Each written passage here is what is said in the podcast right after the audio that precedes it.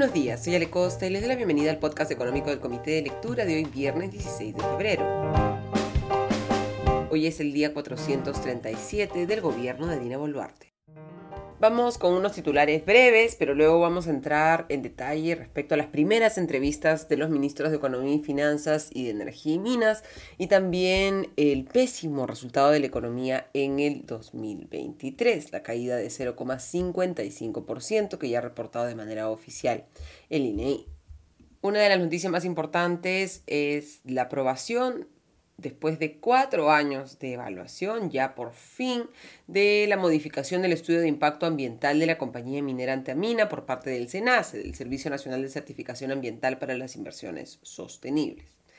La modificación del estudio de impacto ambiental de LEIA le va a permitir a Antamina organizar los componentes mineros, los componentes de la mina ya existentes, para ampliar, extender sus operaciones en la región Ancash hasta el año 2036 y realizar una inversión de aproximadamente 2 mil millones de dólares hasta esa fecha.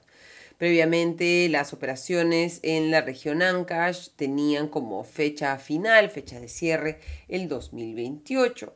Pero con la aprobación ya de estos cambios, entre los cuales están ampliar la huella de tajo abierto y ampliar y optimizar los botaderos y la presa de relaves, va a poder ampliar sus operaciones hasta el 2036. Víctor Govitz, presidente y CEO de Antamina, ha calificado esto de, abro comillas, hito importante para Antamina y para la industria minera peruana, cierro comillas, y ha destacado que la aprobación amplía el horizonte de la mina y permite, abro comillas, seguir trabajando de la mano con las autoridades y comunidades para desplegar una madura institucionalidad pública y privada que busque la transformación de los recursos económicos provenientes de la minería en un desarrollo sostenible para todos, cierro comillas y se han publicado los resultados de algunas empresas. Corp, sus ventas aumentaron en dólares 9% en el 2023 frente al 2022 y llegaron a 1.865 millones de dólares. Si hablamos de soles, hay un aumento de 6% a un nivel récord de 7.000 millones de soles. Y si miramos la utilidad neta, esta se ubicó en 434 millones un crecimiento de 4% en el 2023 frente al 2022. Y en el caso de Cementos Pacasmayo, de acuerdo con Semana Económica, la utilidad neta de la compañía alcanzó los 168,9 millones de soles en el 2023, un retroceso de 4,5% respecto al 2022. Esta caída en las utilidades netas reflejan el cambio de horno, se ha tenido que desvalorizar los hornos verticales por 36,6 millones de soles y estos han sido reemplazados por nuevos hornos que utilizan una tecnología denominada Kiln y que está ayudando a la eficiencia operativa de la compañía. Esto ha permitido, de acuerdo con también la cementera citada por Semana Económica, abro comillas, dado que contamos con esta nueva y más eficiente capacidad y por lo tanto tenemos la certeza de que no necesitaremos volver a utilizar los hornos verticales, decidimos realizar una desvalorización. Estos extraordinarios resultados trimestrales nos han permitido alcanzar un EBITDA ajustado récord de 518,3 millones de soles en el 2023, cierro comillas. Semana Económica también detalla que los ingresos por ventas de cemento, concreto y prefabricados cayeron 7,8% el año pasado y el volumen de ventas de cemento, concreto y prefabricado disminuyó 13,9% debido a los bajos niveles de inversión público y privada, así como el impacto del ciclón Yaku. Pero ahora entremos a los temas más importantes del día, la entrevista que ha hecho el diario Gestión al nuevo ministro de Economía y Finanzas, José Arista.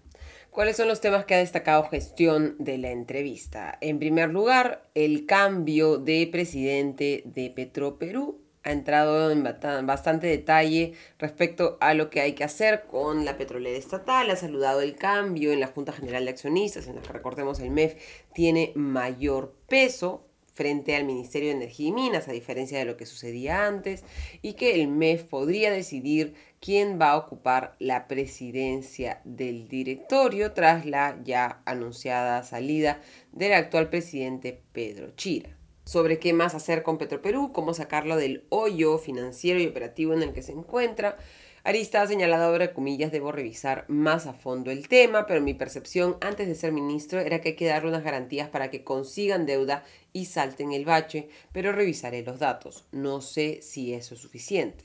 El objetivo que deberíamos plantearnos es en primer lugar reducir las pérdidas y en segundo lugar evitar caer en este hoyo que se quiere tragar los impuestos de la gente. Cierro comillas.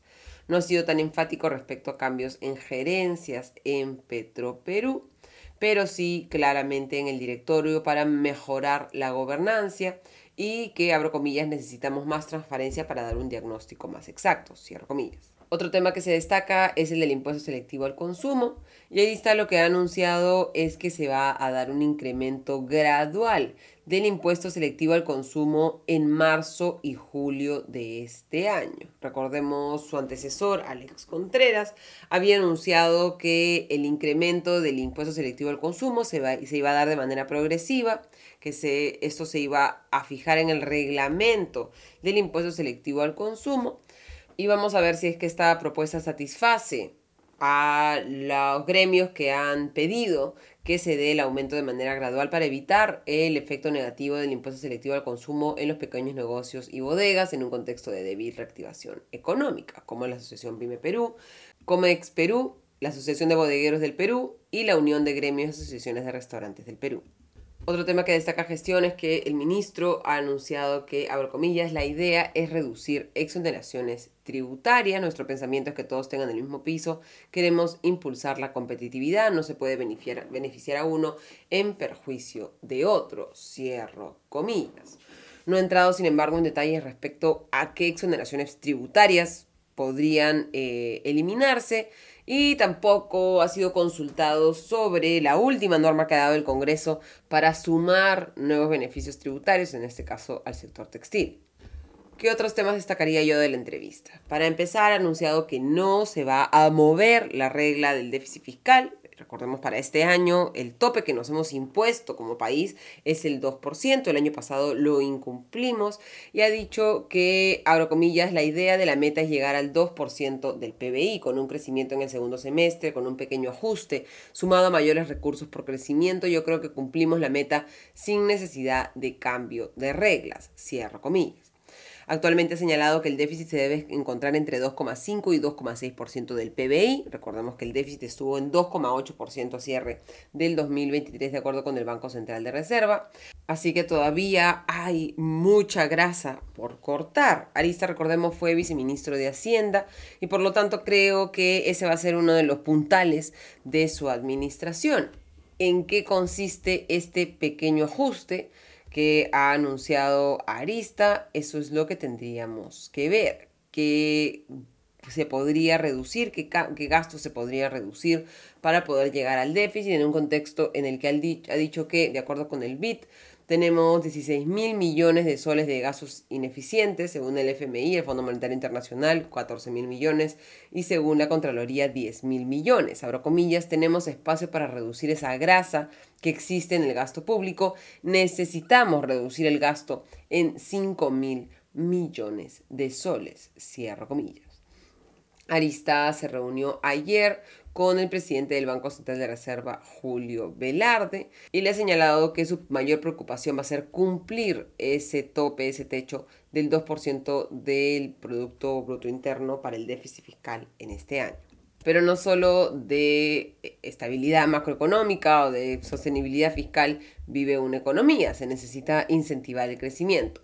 Y sobre esto lo que ha señalado Arista es que, abro comillas, hay que facilitar la vida de los inversionistas y destrabar proyectos, cierro comillas. El objetivo de largo plazo señalado que es crear clase media en el Perú, para lo cual se necesita que el PBI potencial mantenga un ritmo de entre 4, 5 o 6% de crecimiento, muy superior al nivel de potencial de nuestra economía, la capacidad que tiene nuestra economía de crecer, que ha tenido una tendencia hacia abajo y sobre eso también ha conversado con Velarde ayer. Se va a concentrar, señalarista, en garantizar la estabilidad económica, fiscal, de precios y cambiarios. Abro comillas, necesitamos un país predecible, institucionalizado, cierro comillas.